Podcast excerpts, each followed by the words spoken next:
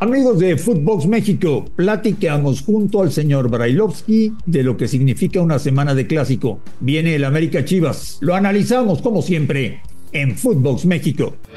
Footbox México, un podcast exclusivo de Footbox. Amigos de Footbox México, que tengan un excelente inicio de semana. Se disputó la jornada 14 y estamos en semana de clásico. Hacía mucho, pero mucho, pero mucho tiempo que América y Chivas no llegaban tan bien al partido.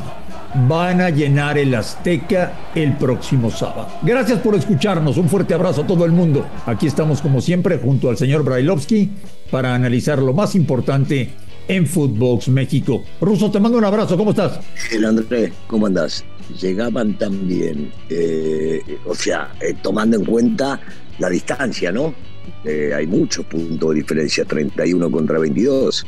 Uno está primero con un partido menos, el otro está séptimo. Me parece que hay una distancia abismal entre un equipo y el otro, por lo menos en la tabla. Y, y si me vas a hablar de invictos, el América gana no seguidos. Hay una diferencia con lo que está haciendo Guadalajara, o me equivoco, Marlín. Eh, no, pero sí te adelanto sí. que el próximo sábado en el Azteca habrá más gente de Chivas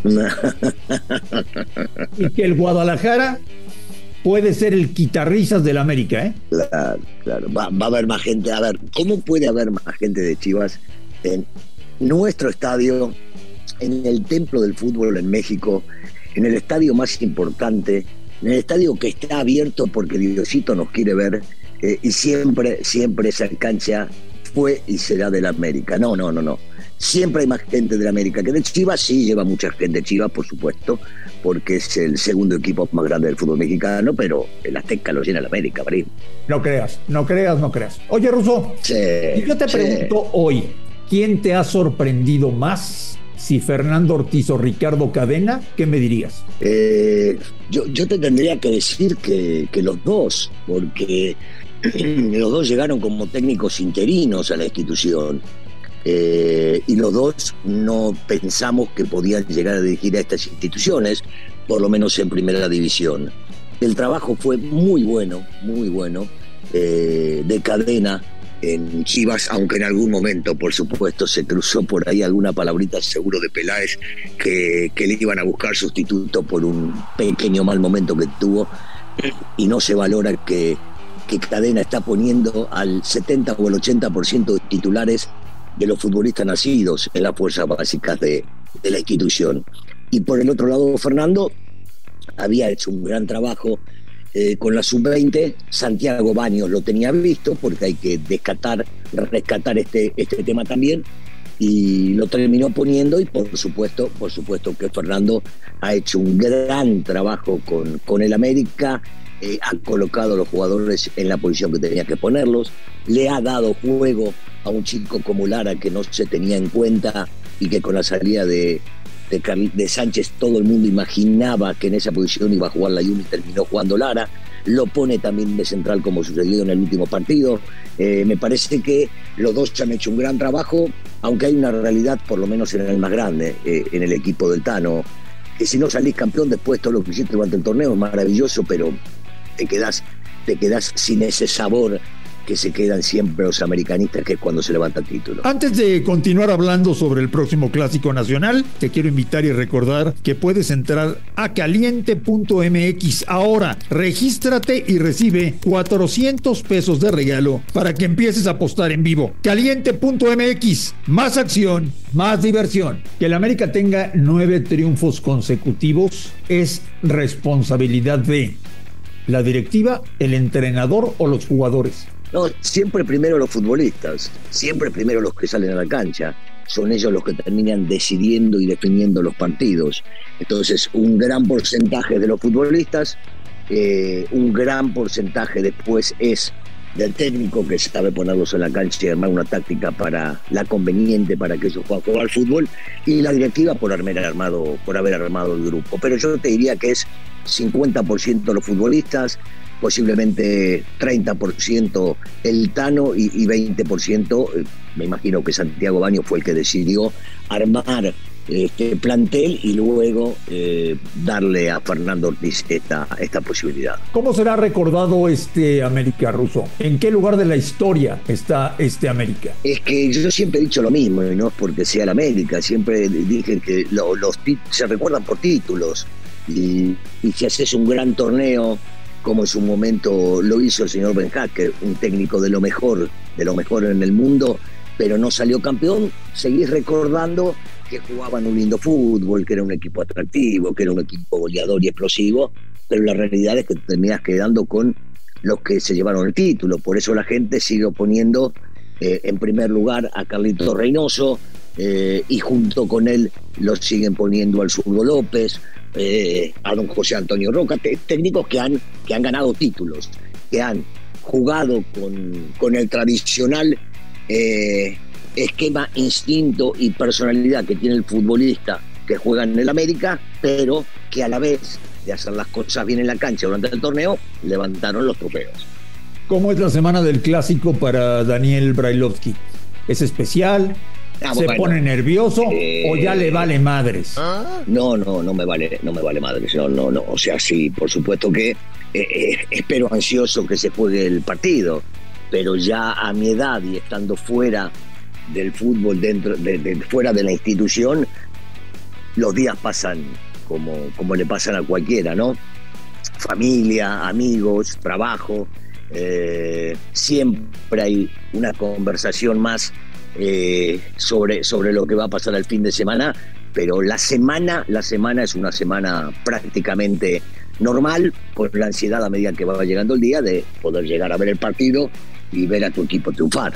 Tenemos, señor Barailovsky, desde nuestra trinchera la gran obligación de decirle al americanismo que hasta el día de hoy no han ganado absolutamente nada. ¿Y quién ganó algo? Nadie. ¿Hay alguno que ganó algo? Ah, bueno. Ah, pues le quería recordar al americanismo que, que no han ganado nada. Bueno, recordarle a los otros equipos también que juegan el torneo mexicano. Nadie ganó nada hasta el torneo. Entonces siempre van con la misma ustedes los contras. Hay 18 equipos y solamente hablan del América, les quiero recordar que no ganaron nada, ya lo sabemos. Si el América es el único que juega para ganar el torneo siempre y los demás juegan. Y si salen campeones, maravilloso. Y los únicos que nos frustramos cuando no se gana somos los americanistas. Entonces, ¿qué quiere recordar, Marín?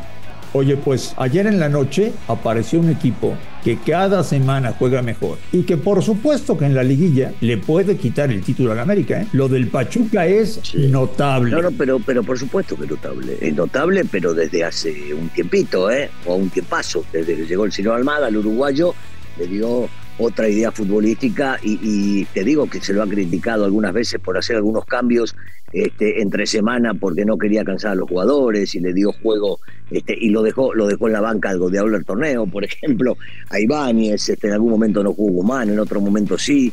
Eh, yo creo que eh, Pachuca de los equipos que mejor juega y te hablaría del año del año futbolístico.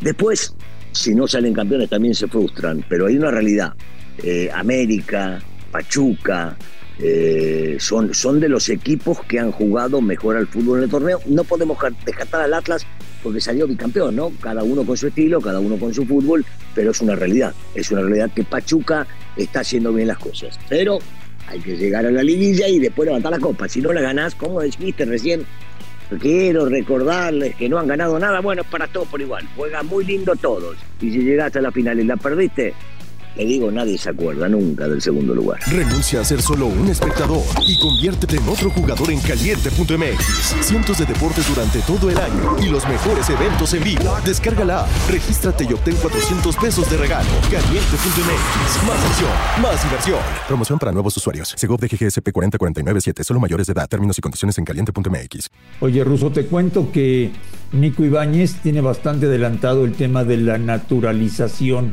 Sí. Eh, ¿Tú lo llevarías al Mundial? Es que eh, en realidad no estuvo, no estuvo en todo el proceso. Y entonces vos tomás un futbolista eh, normal, cualquiera que haya nacido en el país o que ya después tenga la naturalización, una vez que estuvo dentro de un, de un esquema y estuvo dentro de un plantel. Vos no podés, creo yo, personalmente, dos meses antes de un mundial citar a un futbolista porque le acaban de dar la, la naturalización, no por el fútbol que pueda llegar a desplegar, no por lo que te pueda llegar a servir dentro de la institución. No, no, no. Yo voy más que nada que no estuvo, no conoce el plantel, no estuvo entrenando con ellos, no jugó con ellos, no vivió las buenas y las malas. Se me hace, se me hace muy complicado pensar que, algún técnico podría llevar a un futbolista de esta manera. Eh, te voy a contar algo que pasó ayer en Pachuca. Cuando cae el sexto gol, viene un disparo de Ibáñez que va al poste, que hubiera sido el séptimo. En ese momento, Baliño se acerca a Almada y le pide que ya bajen la mano y que no les hagan más goles. Y, no, no te y Almada se enojó y ayer a punto estuvimos de tener una madriza en plena cancha del Estadio Hidalgo. Te lo juro, te lo juro. ¿Estás hablando en serio? Nunca había escuchado eso. No, no, nunca, nunca había escuchado. Mirá, esto me recuerda y no fue hablado, pero sí con señas. ¿Te acordás de Osvaldo Sánchez? Sí, claro. Haciéndole, hace, ¿cuándo fue? El partido fue en Honduras, en una eliminatoria. Sí, señor. Como que le bajen un poquito porque ya estaban calificados. Así es. Este, Diego, cuando contaste esta historia que no la sabía del día de ayer, eh, me, hizo, me hizo recordar eso. Qué raro, ¿eh? qué, qué, qué cosa. Digo, esas cosas no, no deberían pasar en el fútbol, definitivamente. Esta, sobre todo, que vaya un técnico y le diga al otro. Si, yo siento que la mejor manera de respetar al rival es jugando en serio, no importa cómo, cómo vaya el resultado durante el partido. Y jugar en serio significa meterle la mayor cantidad de goles posible. Oye, América y Chivas tienen un tope a media semana, tienen partido pendiente. Sí.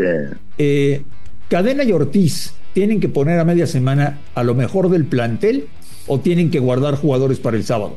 Mira, eh, primero, lleva una ventaja Chivas en el tema del descanso porque va a jugar el día de mañana y la América va a jugar un día después, va a tener un día más de descanso. Me parece que Chivas no se puede dar el lujo, Andrés, no se puede dar el lujo porque juega contra Tigres y, hoy por hoy algo que ni ellos imaginaban, en una de esas hasta sueñan en calificar, digo, soñar pueden soñar, en calificar directamente, ¿no? Al fin y al cabo están a cuatro puntos de Santos. Si llega a ganar Chivas, si llega a perder Santos contra el América, se ponen a un punto de la calificación directa. No creo, no creo que vaya a ser demasiados cambios. Eh, cadena, y yo creo que eh, por más de que sea un partido sumamente complicado, este que se le viene al América contra Santos, no, no van a jugar los mismos 11 de entrada que van a jugar el fin de semana contra Chivas. Seguramente veremos algunos cambios. ¿Algo más que te haya llamado la atención de la fecha 14? Eh, sí, porque no imaginaba que Coca, por ejemplo, iba a jugar prácticamente con todo suplente. Por más de que sí tiene un partido importante entre semana y por más de que prácticamente la reclasificación está desechada, no imaginé que iba a jugar con, con tanto jovencito. Me llamó la atención, esto no quiero, no quiero decir con esto que está mal, digo que me llamó, me llamó mucho la atención el tema este y este, los dos goles de los porteros, ¿no? Raro ver en una misma jornada a dos porteros, Acevedo y González, que conviertan goles eh, que terminen ayudando a sus equipos a no perder con dos empates. Señor Brailovsky, le deseo que tenga una gran semana. Ojalá que Alexis Vega te quite el sueño y Estamos en contacto, como siempre, aquí en Footbox México. Marín, saludos a tu hermana. A mi hermana y a la tuya también. Gracias. A nombre de Daniel Brailovsky y de André Marín, esto fue Footbox México. Gracias por escucharnos, un fuerte abrazo y estamos en contacto. Esto fue Footbox México, solo por Footbox.